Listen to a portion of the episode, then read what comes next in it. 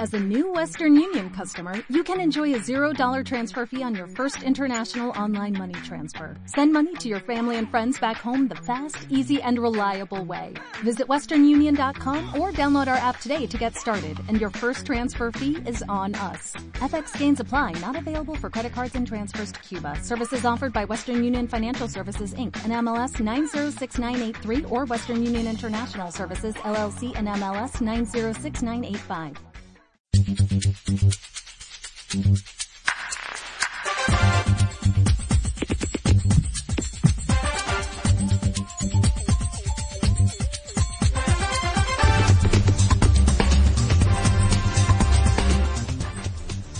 Radio Tejete.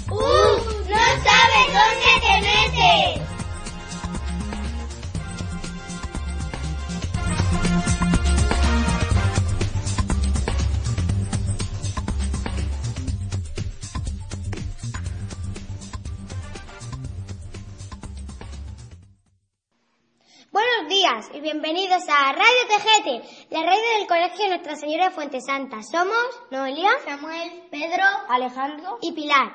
Comenzamos el programa con una ración de noticias. ¡Oído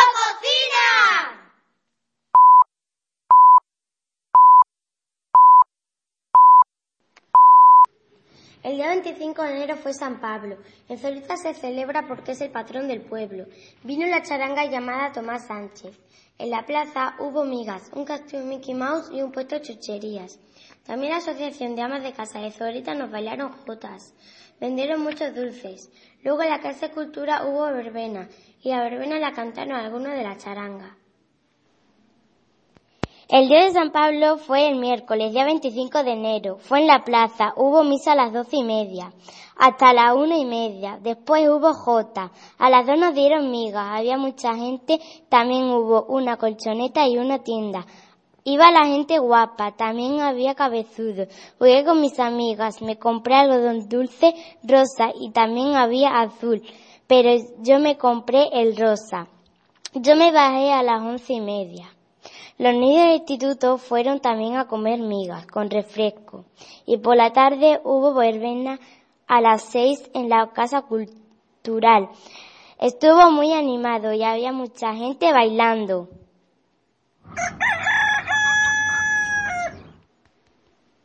Leer es muy importante y nos sirve para imaginar mundos fantásticos, príncipes y princesas, brujas y hadas madrinas, pero también para escribir nuestras propias historias. No dejes nunca de leer, cuanto más leemos, más sabemos y aprendemos. Y de eso sabía mucho Hans Christian Andersen. Os vamos a leer un cuento suyo titulado La cerillera. La cerillera, autor Hans Christian Andersen. Qué frío tan atroz. Caía la nieve y la noche se venía encima. Era el día de Nochebuena. En medio del frío y de la oscuridad, una pobre niña pasó por la calle con la cabeza y los pies desnuditos. Tenía en verdad zapatos cuando salió de su casa, pero no le habían servido mucho tiempo. Eran unas zapatillas enormes que su madre ya había usado, tan grandes que la niña las perdió al apresurarse a, atravesar la, la, calle para que no lo, la pisasen los carruajes que iban en direcciones opuestas.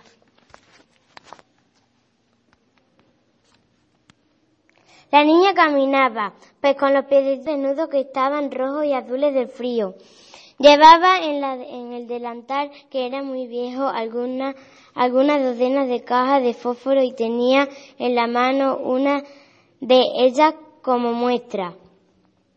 Era muy mal día, ningún comprador se había presentado y por consiguiente la niña no había ganado ni un céntimo.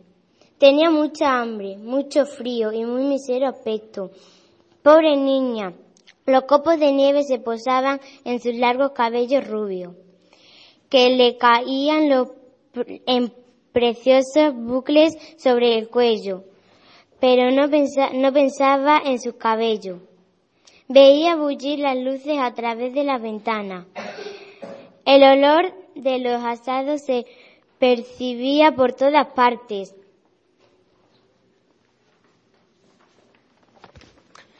Se sentó en una plazoleta y se acurrucó en un rincón entre dos casas. El frío se apoderaba de ella y entumecía sus miembros, pero no se atrevía a presentarse en su casa. Volvía con todos los fósforos y una sola moneda. Su, su madrastra la maltrataría y además en su casa hace también mucho frío. Vivían bajo vivían bajo el tejado y el viento soplaba allí con furia.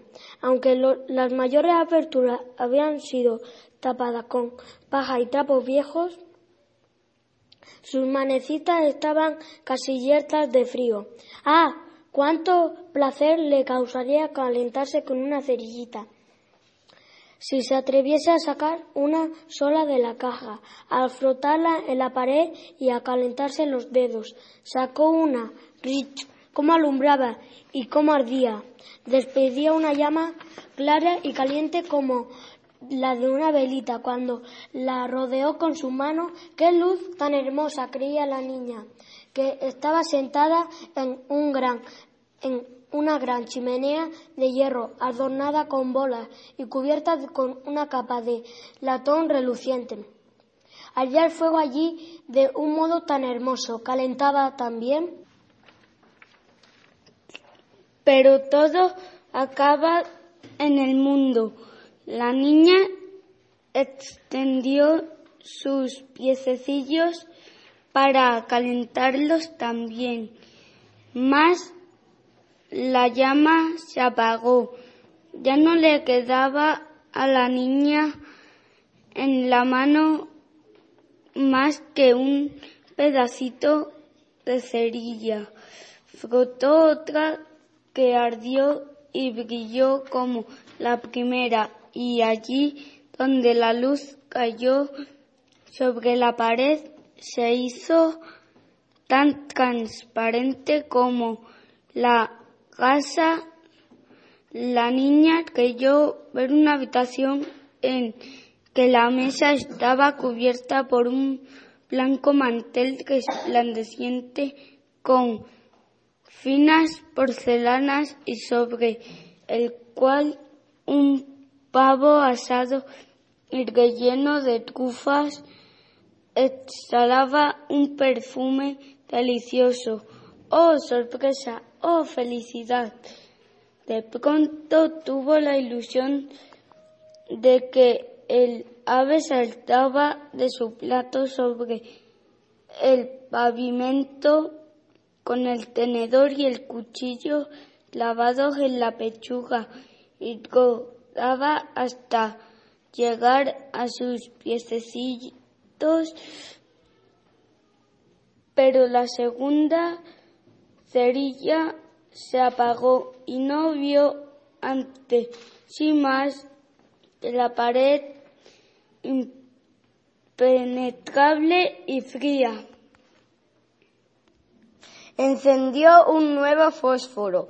Creyó entonces verse sentada cerca de un magnífico nacimiento. Era más rico y mayor que todos los que había visto. En aquellos días, en el escaparate de los más ricos ricos comercios, mil luces ardían en los arbolillos. Los pastores y zagalas parecían moverse y sonreír a la niña. Esta está embelesada, levantó entonces las dos manos y el fósforo se apagó. Todas las luces del nacimiento se elevaron y comprendió entonces que no eran más que estrellas. Una de ellas pasó trazando una línea de fuego en el cielo. Esto quiere decir que alguien ha muerto, pensó la niña, porque su abuelita, que era la única que había sido buena para ella, pero que ella no existía, le había dicho muchas veces. Cuando cae una estrella es que el alma sube hasta el trono de Dios.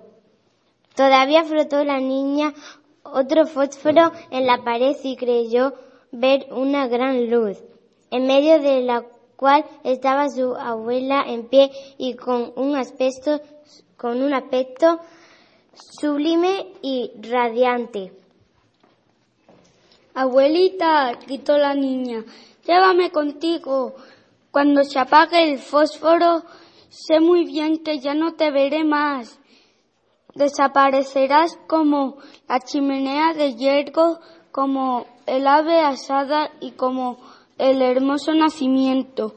Después se atrevió a frotar el resto de la caja porque quería conservar la ilusión de que veía a su abuelita y los fósforos esparcieron una claridad vivísima. Nunca la abuela le había parecido tan grande ni tan hermosa. Cogió a la niña bajo el brazo y las dos se elevaron en medio de la luz hasta un sitio tan elevado que allí no hacía frío ni se sentía hambre ni tristeza hasta el trono de Dios. Cuando llegó el nuevo día, seguía sentada la niña entre las dos casas, con las mejillas rojas y la sonrisa en los labios. Muerta, muerta de frío estaba.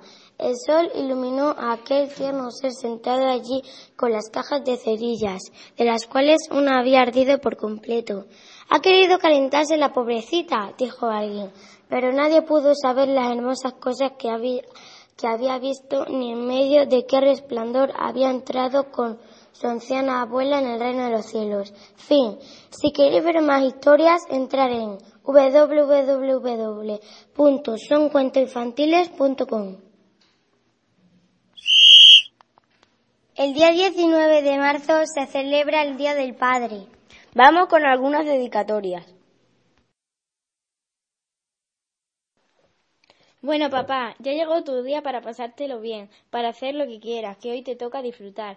Te quiero, papá. Felicidades, papá. Que pases un buen día que te lo mereces. Por todo lo que has hecho por mí, te quiero. Por lo que me cuidas, me acoges. Has conseguido ser el mejor papá del mundo.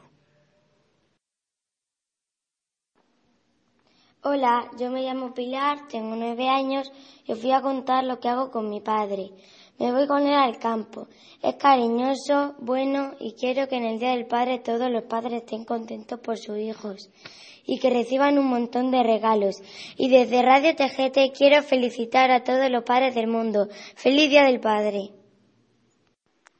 Feliz día, papá, te quiero, eres el mejor del mundo. Disfruta de tu día por todo lo que has hecho por mí. Con esto has conseguido que te quiera tanto. Ah, y esta canción también.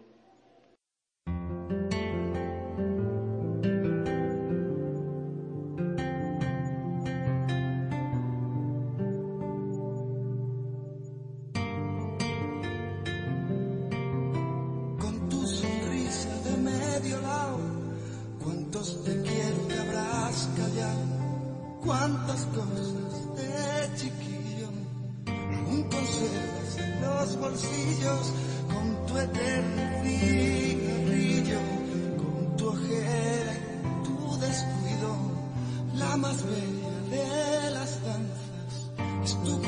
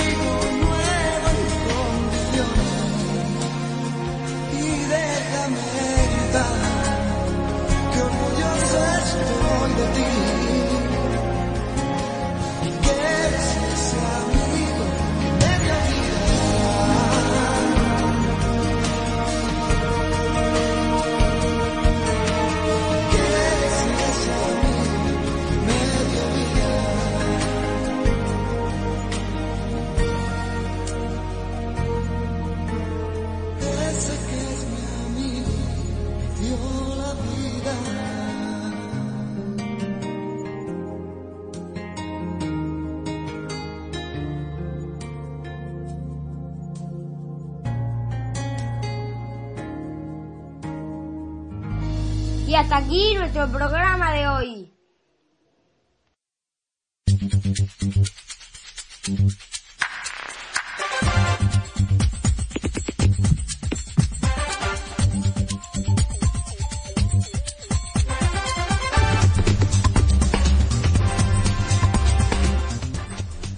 Radio Tejete. ¡Un